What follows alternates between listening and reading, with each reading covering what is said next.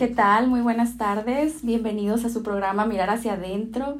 Gracias por estar en sintonía aquí a través de PSN Radio Tecate. Los invito a que me acompañen a lo largo del programa porque el día de hoy quiero compartir con ustedes un tema que es realmente muy común y que al día de hoy todavía se desconoce cómo poder apoyar en algunas circunstancias o ante algunas situaciones que se presenten bajo este trastorno. Y es precisamente de los desafíos del TDAH o vivir con TDAH lo que les quiero compartir el día de hoy, ya que el próximo 13 de julio se va a conmemorar el Día Mundial de la Sensibilización sobre el TDAH.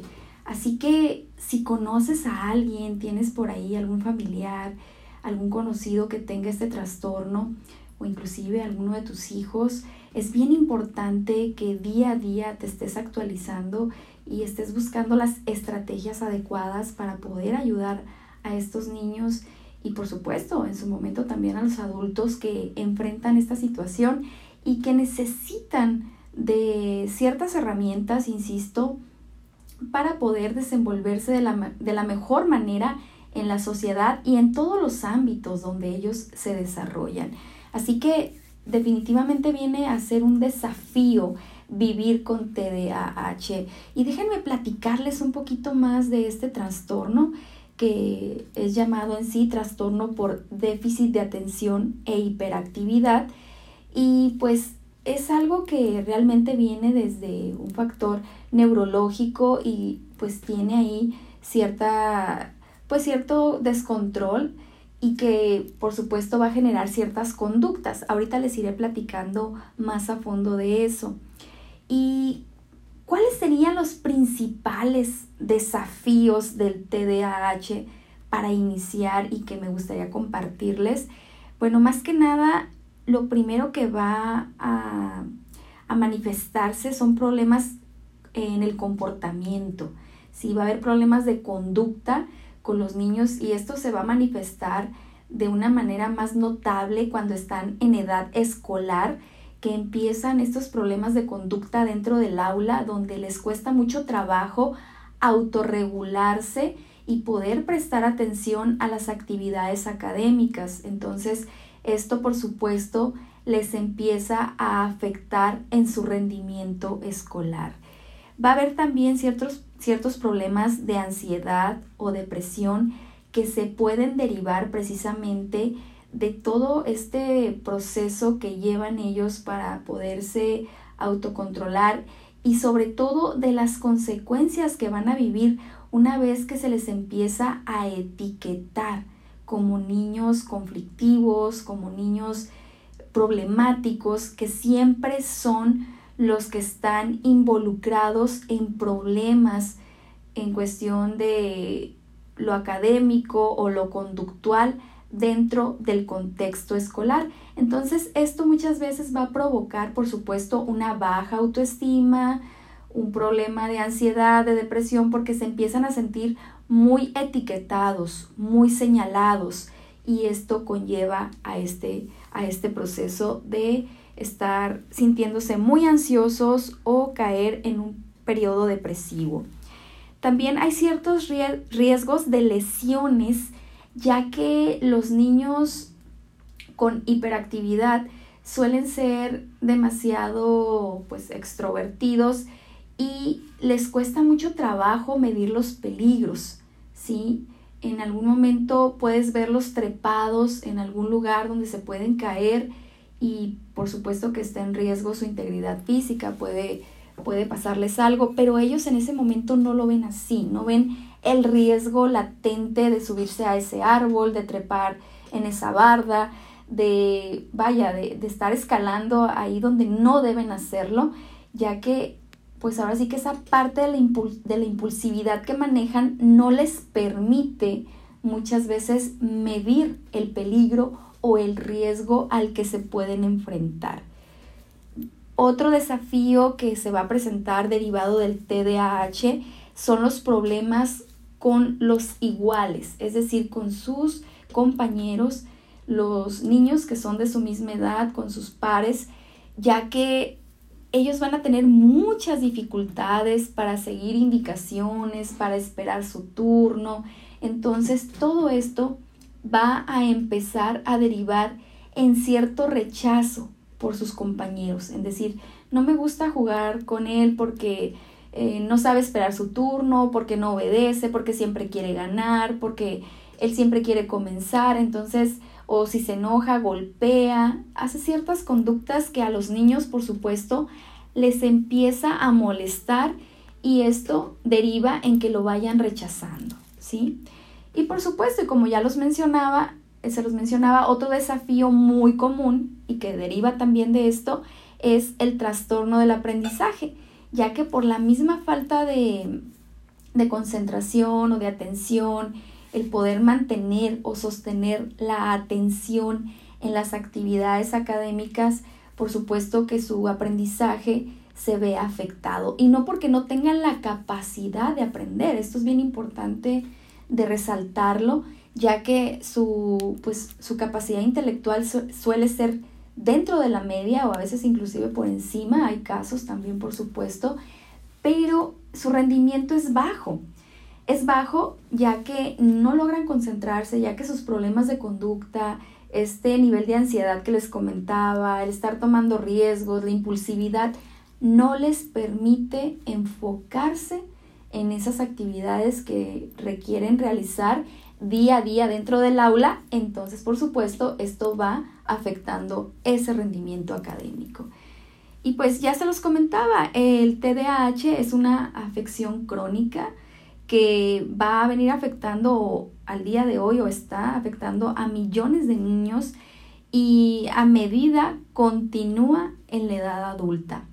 Esto es algo que, que no, se, no, no se quita, vaya, o no va a desaparecer, simplemente se va a controlar a medida que los niños desde una edad oportuna o una edad temprana, donde ya tengan un diagnóstico, se les brinde una atención adecuada, multidisciplinario, el tratamiento, donde varios profesionales intervengan y puedan ayudar a este niño o esta niña a que baje esos niveles de impulsividad, a que se concentre y sobre todo que pues también el nivel de ansiedad y toda esta parte que deriva de los desafíos principales del TDAH no le afecten eh, a gran medida, ¿verdad? Entonces, eh, ¿continúa a la edad adulta? Sí.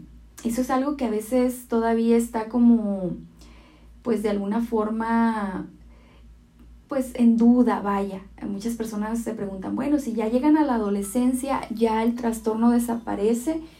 Pues no, no desaparece por arte de magia, simplemente también el grado de madurez que ya tiene un niño adolescente en comparación de un niño de 5 o 6 años, obviamente es diferente. Entonces esto permite poder desarrollar más autocontrol, poder pues ahora sí que presentar otras conductas donde eh, el joven, en este caso el adolescente, tenga mayor habilidad, insisto, de autorregular su conducta o de autocontrolarse, ¿verdad? Entonces, también es importante mencionarles que el TDAH incluye una combinación de ciertos problemas que son persistentes eh, y que pues ya se los venía diciendo, ¿verdad? Que son la dificultad para mantener la atención, la hiperactividad y al decir hiper es porque esto está pues ahora sí que elevado, ¿sí? Por eso se, les llama hiperactivo, ¿sí? No, no es un niño activo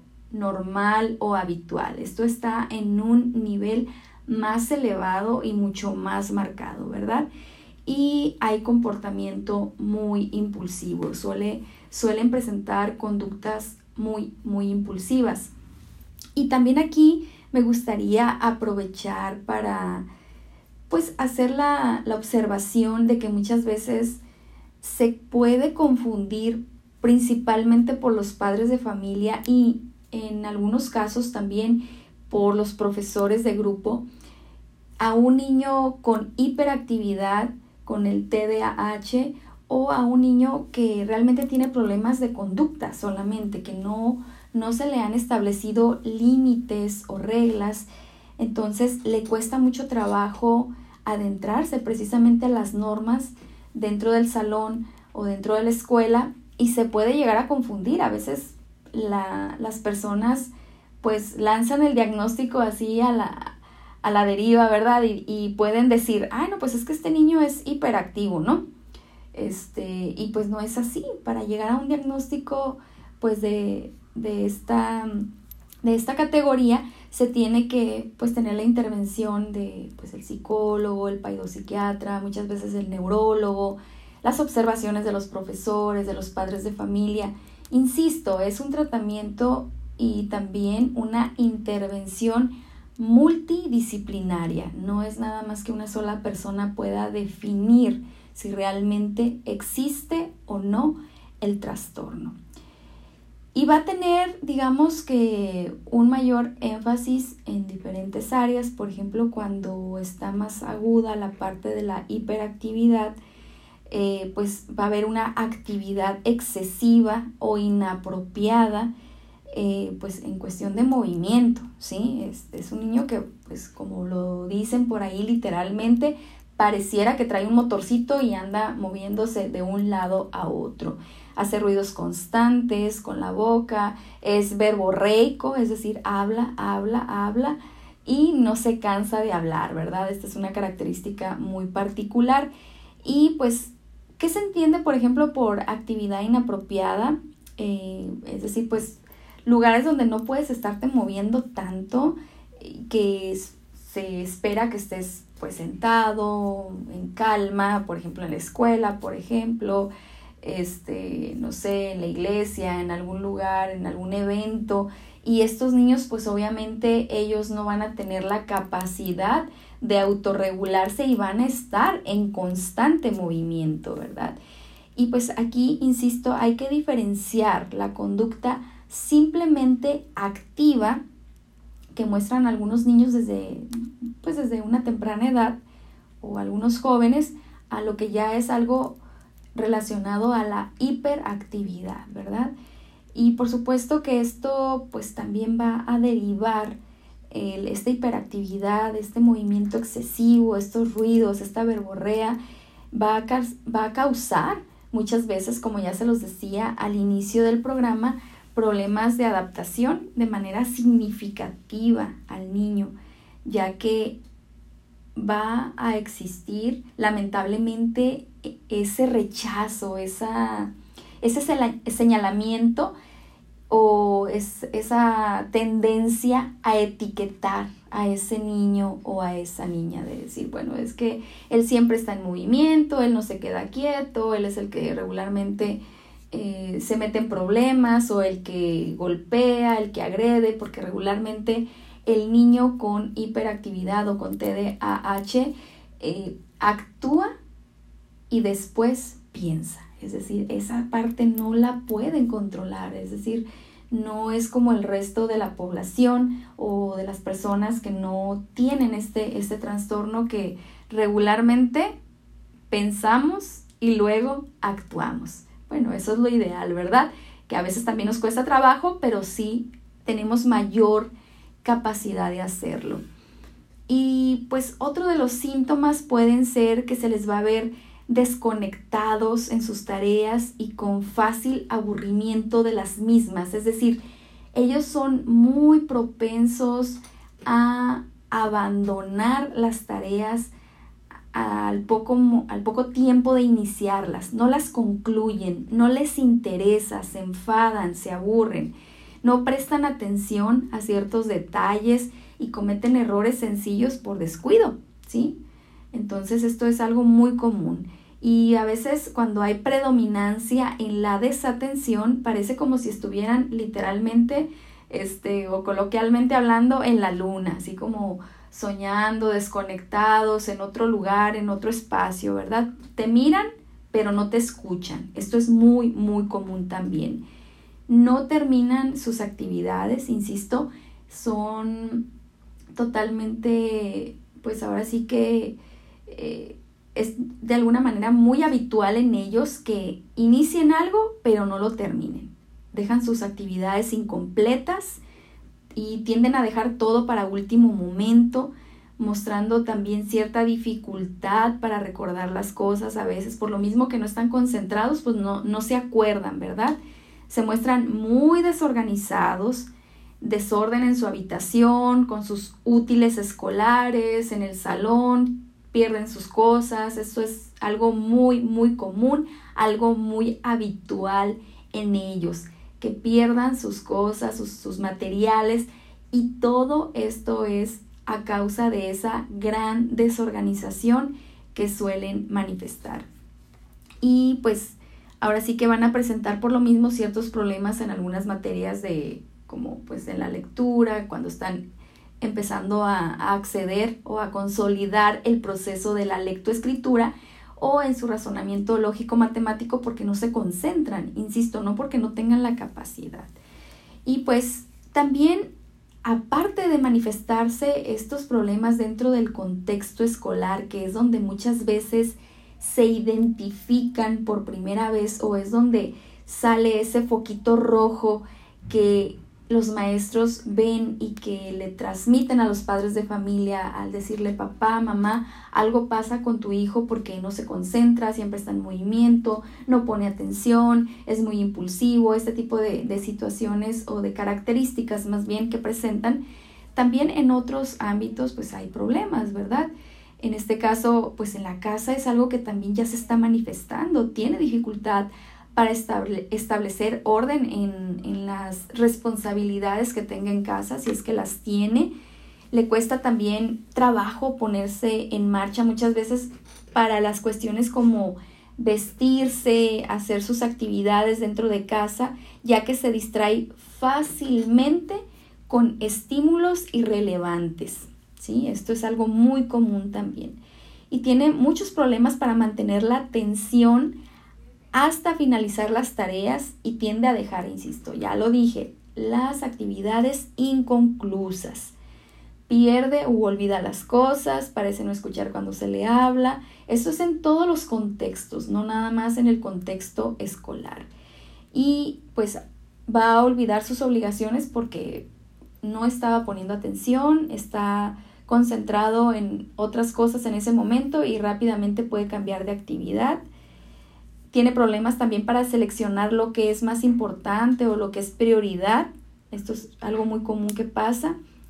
Y pues también evita o se resiste ante tareas que requieran un esfuerzo mental sostenido. Por eso a veces los problemas en las materias de matemática o en la materia de matemáticas, ¿no? Donde ese razonamiento lógico matemático te implica un esfuerzo eh, mental sostenido, pues ellos muchas veces se van a rehusar, van a decir, no, yo no puedo, no sé, no le entiendo y no se logran concentrar.